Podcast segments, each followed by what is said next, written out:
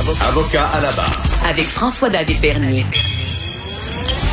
Des avocats qui jugent l'actualité tous les matins. Est-ce qu'on pourrait se rendre au point de rupture euh, dans les soins de santé?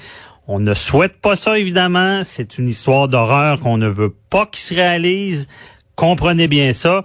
Mais on n'a pas le choix d'en parler. Et du côté judiciaire, il y a beaucoup de questionnements si ça devait arriver. Je vous rappelle, j'en ai parlé avant la pause, c'est de savoir si on, venait dans un embourbement suite au nombre de cas qui, qui augmenterait démesurément et qu'on devait choisir entre soigner une personne et en laisser mourir une autre, qu'est-ce qui arriverait juridiquement parlant? Est-ce que le critère de, de, nombre d'années de vie qui reste pourrait tenir la cour devant les tribunaux? Est-ce que les médecins pourraient être poursuivis? Est-ce qu'il y aurait des injonctions des familles pour stopper tout ça? Ben, on en parle avec un analyste judiciaire, maître Frédéric euh, Bérard et docteur en droit. Bonjour, euh, Frédéric. Bonjour, maître. Ça va bien? Ça, ça va, c'est le 31. Ah, ben, bonne année en passant. On va ben commencer avec ben les. Bonne année 2021. Et... Ben oui, même chose à toi et à tous tes euh, auditeurs et auditrices qui sont de plus en plus nombreux, je le sens. Oh oui, au moins une coupe de millions. non, euh, là, euh, j'ai désolé le 31, je suis arrivé avec un sujet assez sérieux. Euh, et mais je, voulais vraiment parce que toi en tant que constitutionnaliste aussi, j'ai des sérieuses questions sur cette histoire de choisir de soigner des gens en lien avec notre constitution et la charte des droits. Comment tu vois ça?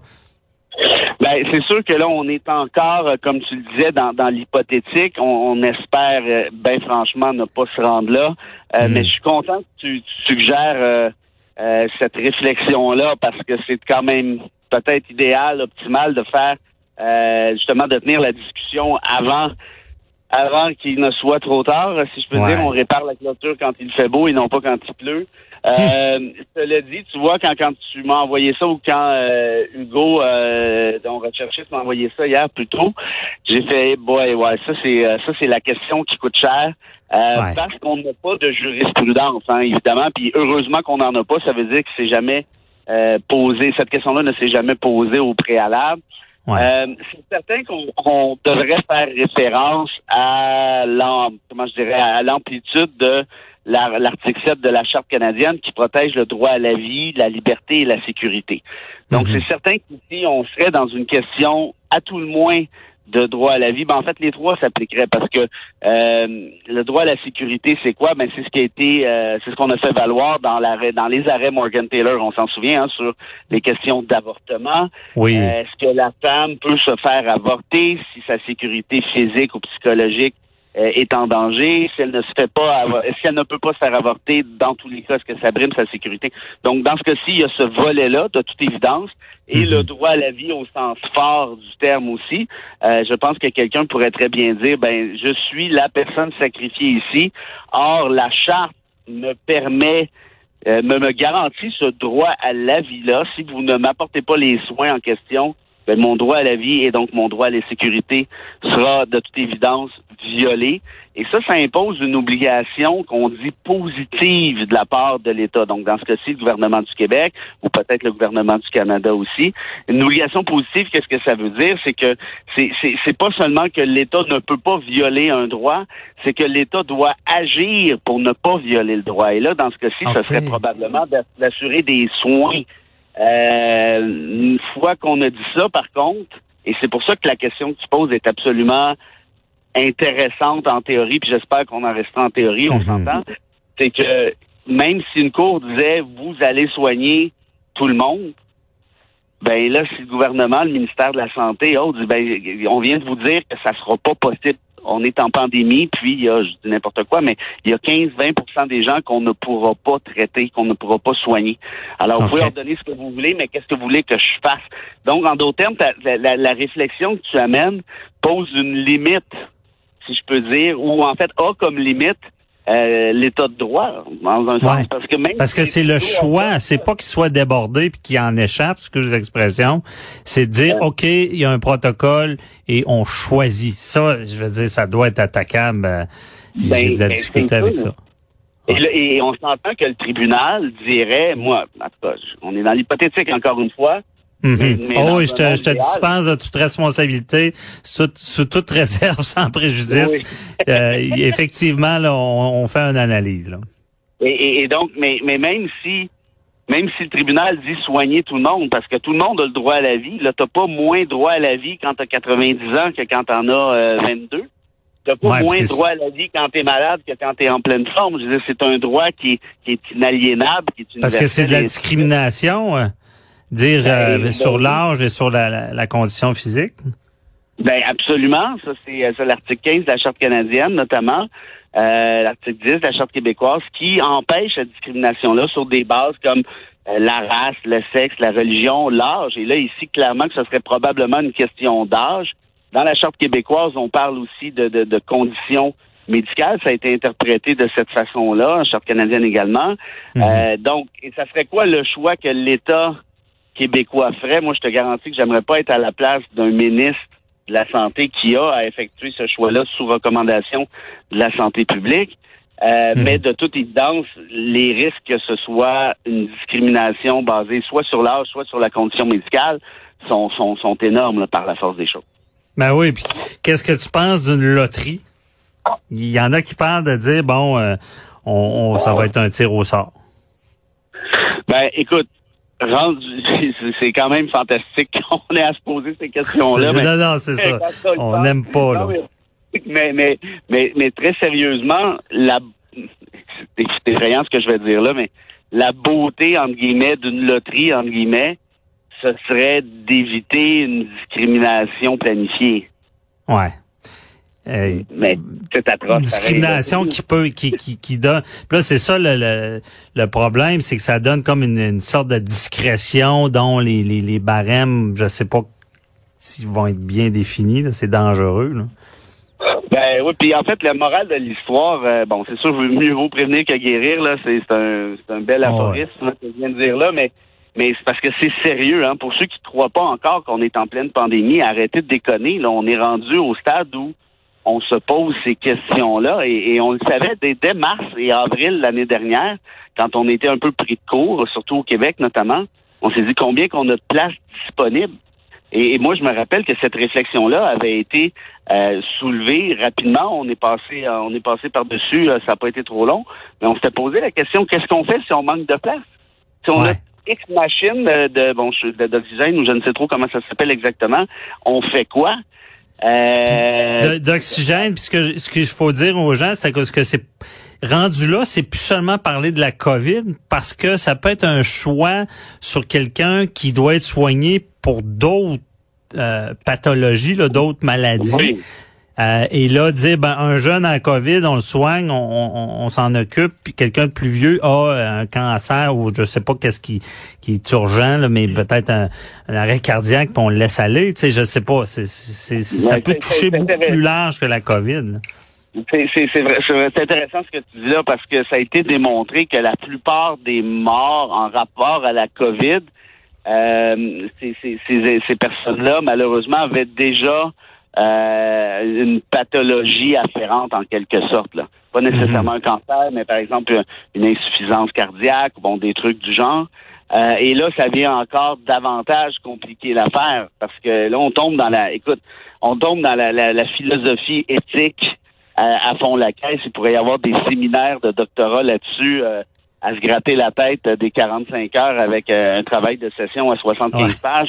Euh, mais je pense pas qu'on a le temps de, de se rendre là. Mais on sortirait les Platons, les, les, les Aristotes et compagnie. Puis qui on sacrifie? Est-ce qu'on sacrifie la personne âgée qui a un cancer ou le jeune de 22 ans Euh, Il y en a qui vont dire, ben, la réponse est évidente, peut-être, mais moi, j'aime bien franchement, là, je, je me sens incapable moralement d'avoir à trancher ces questions-là. Ce que je peux Non. dire, c'est que juridiquement, euh, quand bien même que la Cour exige de soigner tout le monde, s'il y a un problème de ressources, euh, ça sera une outrage au tribunal, puis c'est ça. Et si la Cour a elle-même à faire le choix que je ne veux pas faire ce matin, ben, je te garantis que j'aimerais pas être dans les euh, dans les souliers de monsieur ou madame la juge ou euh, évidemment ultimement la Cour suprême. Et tout ça se rendrait fast track, c'est-à-dire Euh, on s'entend là avec des, des procédures absolument allégées pour aller le plus vite possible, parce Ouais. qu'évidemment, le, le temps étant ici la comment je dirais la, la principale préoccupation en quelque sorte. Ben oui. Et puis en, en collatéral, on assisterait à un problème d'accès à la justice. Ceux qui ont de l'argent pourraient faire une requête et sauver leurs proches. Euh, là, il serait pas long qui qui qui, se- qui, qui aurait peut-être une injonction disant qu'ils doivent ils doivent maintenir les soins. La personne qui a moins d'argent, ben non, c'est fini. Eh, c'est c'est c'est quelque chose. Tu hein. euh, Tu me fais penser, euh, euh, quand je parlais d'avortement à Morgan Taylor, mais les gens se rappellent euh, certainement de l'affaire de Degg contre Tremblay, Chantal Degg, Oui. qui voulait se faire avorter et que son ex-conjoint, Jean-Guy Tremblay, lui avait plaqué une injonction en, en supérieure. Et tout ça s'était rendu en Cour suprême. Il avait fait sortir les juges de la Cour suprême de leurs vacances d'été en juillet. Et la Mhm. première journée, et là, on s'entend que tout ça, ça euh, on- ils ont procédé très, très, très vite, là, pour des, des raisons évidentes. La femme est enceinte. Arrive un moment donné où euh, Ben la oui. question va devenir théorique. Et la première journée des auditions, l'avocate de, de Degg, donc Chantal Degg, la femme, dit juste pour vous dire, monsieur, madame les juges, euh, ben malheureusement, vous êtes venus ici un peu pour rien ce matin. Ma cliente s'est fait avorter hier à Boston. Alors, euh, merci. C'est ça, c'était fait. Pendant qu'il était à la Cour suprême. C'est ça. Les juges ont décidé de rendre quand même la décision. Parce que même si c'était théorique dans ce cas-ci, on savait que ce serait utile pour le futur. Alors, Ouais. tu me fais penser à ça parce qu'il y en a plusieurs, les plus riches, qui enverraient possiblement leurs proches se faire soigner, peut-être aux États-Unis, si une telle chose était possible. Ouais. Le problème, c'est qu'aux États-Unis aussi, euh, sont un peu pas mal dans le trouble, là, parce qu'une pandémie a ça de particulier, c'est qu'elle est mondiale par définition. Ben oui, puis on sait pas le retour des fêtes, c'est la crainte de tout le monde. Hey, on va aller dans encore encore plus spéculatif là, puis on va, Oh! on va peut-être choquer un peu de monde là, mais il y en a qui disent que même qui, qui, sont plus drastiques, qui disent que quelqu'un qui a reçu une contravention Covid, euh, qui, qui qui pas respecté une quarantaine, les délinquants euh, de la COVID pourraient, ben, il y en a qui veulent leur enlever la, la carte d'assurance maladie et euh, qui disent aussi qu'ils pourraient passer en dernier si justement il y, il y a une abondance de cas. Comment tu vois ça? Cette question difficile. moi, moi j'ai de la difficulté avec ce genre de mesures-là. Je pense Ouais. pas que le, je pense pas que le manque de, que l'apathie euh, soit soit une solution. Cela dit, avoir certaines, plusieurs, trop de personnes en fait agir de la façon dont ils agissent actuellement, je te dirais que même moi, là, qui est plutôt assez relax là, avec les, euh, les mesures du genre, là, je commence moi aussi à me dire là, si le message passe pas, va falloir que ça rentre dans le Ah. coco d'une manière ou de l'autre.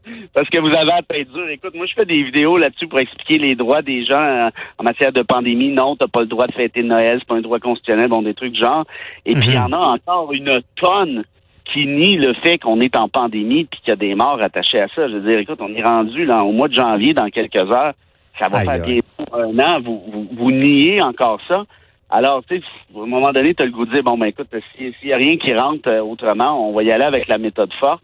Euh, mais, mais au final, est-ce qu'on y gagnerait vraiment? Est-ce que est-ce que ça serait pas encore davantage un bordel bureaucratique pour faire Ben oui. respecter ça? Juridiquement Dans, euh, parlant, ça serait une discri- on peut pas euh, on peut pas ça serait discriminé, je sais pas de quelle forme. On peut pas dire toi Ben t'as oui. t'as des mœurs, euh, t'as des tickets de stationnement, tu vois au moins que non, c'est- je veux pas mauvaise comparaison mais tu sais tu peux Ouais, pas te servir de ces étiquettes là pour dire que quelqu'un est pas bon là. Ben, ça, écoute, ça reviendra, ça reviendra à la même question qu'on a posée. La personne euh, ici plaiderait sûrement son droit à la liberté, la sécurité, à la vie. Euh, et là, ça va être aux tribunaux de déterminer ce qu'il en est. Donc, est-ce que l'État pourrait forcer quelqu'un à payer pour ses, soins- ses soins de santé si elle a fait le bozo en niant la pandémie puis en n'étant pas respectueuse des règles sanitaires? Encore là, aimerais-tu être le juge qui a rendu cette décision-là? Moi, je sais pas. C'est ça. J'ai pas l'impression Parce que- que je serais capable, moi. Payer, c'est une chose, paye pour, bon, il s'endetterait, mais de ne pas le soigner parce que Ouais, il y a c'est d'autres gens oui. à soigner. Et non, c'est sûr que juridiquement parlant, ça tiendrait jamais à route. Donc, Ouais, à ceux qui c'est pensent ça, euh, ouais, c'est certain. Et puis, là, là-dedans aussi, tu as les, les pauvres médecins euh, de, de parce qu'ils ont, ils ont, ils ont un devoir de, de, de pas une obligation, mais je veux dire, pas de résultat dans, dans- de guérir le monde, mais de prendre des moyens. Eux, ils seraient tout de suite en contravention avec tous les, les serments, les serments d'Hippocrate. Moi, je te garantis que le Collège des médecins, là, si c'est pas déjà fait, ça va se faire bientôt si cette idée-là continue de, de, faire son chemin. Le Collège des médecins va aller s'asseoir avec François Legault, Dubé et compagnie. Et croyez-moi que le Collège des médecins, si vous cherchez un lobby qui est puissant, là, c'est celui-là. Euh, regardez toutes les augmentations. Ils ont eu 85% d'augmentation en quelques années là, sous le gouvernement Couillard. Ils sont mhm. excessivement puissants. Ben, ils vont aller s'asseoir au bureau de Legault, si c'est pas déjà fait, en disant jamais vous faites une affaire comme ça. Vous allez nous mettre dans un trouble épouvantable. Parce qu'imagine les compagnies d'assurance, l'assureur du Collège des médecins, là. Ouais. T'imagines? Hey, ça non, c'est parce que je me trompe pas, c'est un des grands droits euh, internationaux, ce serment-là d'un médecin de de protéger la vie. Euh, je pense que c'est partout comme ça. C'est c'est un des des piliers de, de, de tout ce qui est euh, responsabilité des médecins. Là. Ben oui, absolument. Puis, puis franchement, est-ce que tu veux mettre ça dans la cour des médecins? Est-ce que hmm. tu veux laisser à un professionnel le, tu sais, je veux dire, nous, on est avocats, ça va, là. Il peut y avoir des choses excessivement graves. Mais, tu sais, par exemple, euh, prenons un exemple pour nous euh, que j'invente, là. Euh, deux familles, deux enfants de familles différentes qui sont qui sont battus, qui sont donc tout ce que tu veux comme atrocité, là, ça, on sait que ça existe. Et là, on mhm. a le choix en défendre un ou l'autre. Le tribunal peut entendre un ou l'autre des dossiers. Tu fais quoi? Ouais. Fait que imagine, imagine non, mais moi j'essaie de, de, de, transporter le dilemme que tu soulèves dans notre profession. Euh, moi, je trouverais ça absolument épouvantable. Je donc, j'imagine pour un médecin, est-ce que c'est à lui de décider s'il va sauver Monsieur X ou Madame Y? Ceci dit, ça, ça existe, ces ben, dilemmes-là. Par exemple, ben en, période de guerre, des choses du genre, euh, ça s'est déjà vu dans l'histoire. Mais même même si la loi leur permet, il y en a qui refuseraient, parce que d'un côté, tu aurais la loi, même on l'a vu avec l'aide Amouré, le code criminel avait été modifié, mais il y a des médecins qui refusaient de le faire. Tu sais, c'est parce que. Oui, mais moi si je me trompe, mais je pense que dans cette loi-là, puis peut-être que je dis une connerie, mais je pense qu'on permettait aux médecins de ne pas le pratiquer conformément à leur conscience ou un truc du genre. Si je me trompe ben, pas c'était pas dans le code criminel, mais c'est une évidence parce que eux, ils ont cette liberté-là de profession. Même il y a une époque, je pense qu'ils étaient pas en contradiction avec le droit criminel, mais ils pouvaient l'être avec leur profession, là, quand la, façon que la loi était rédigée. En tout cas, autre gros dossier. Euh, on a plus de temps, mais très intéressant, Frédéric. Euh, merci. Puis euh, désolé de t'avoir débuté l'année un peu rough, là, mais tu t'en es bien sorti. Je me déprimer bien raide, mais, mais c'est pas grave, on va se tout le monde. Alors, ouais. Euh, une, excellente année à toi, ta famille et à tous tes auditeurs auditrices. C'est un plaisir de collaborer avec toi, puis au plaisir euh, de, de continuer ça en 2021. À toi aussi, bye bye. On se voit en 2021. Restez là, on parle, on va on va aller sur un, aspect beaucoup plus positif, la force du mental justement.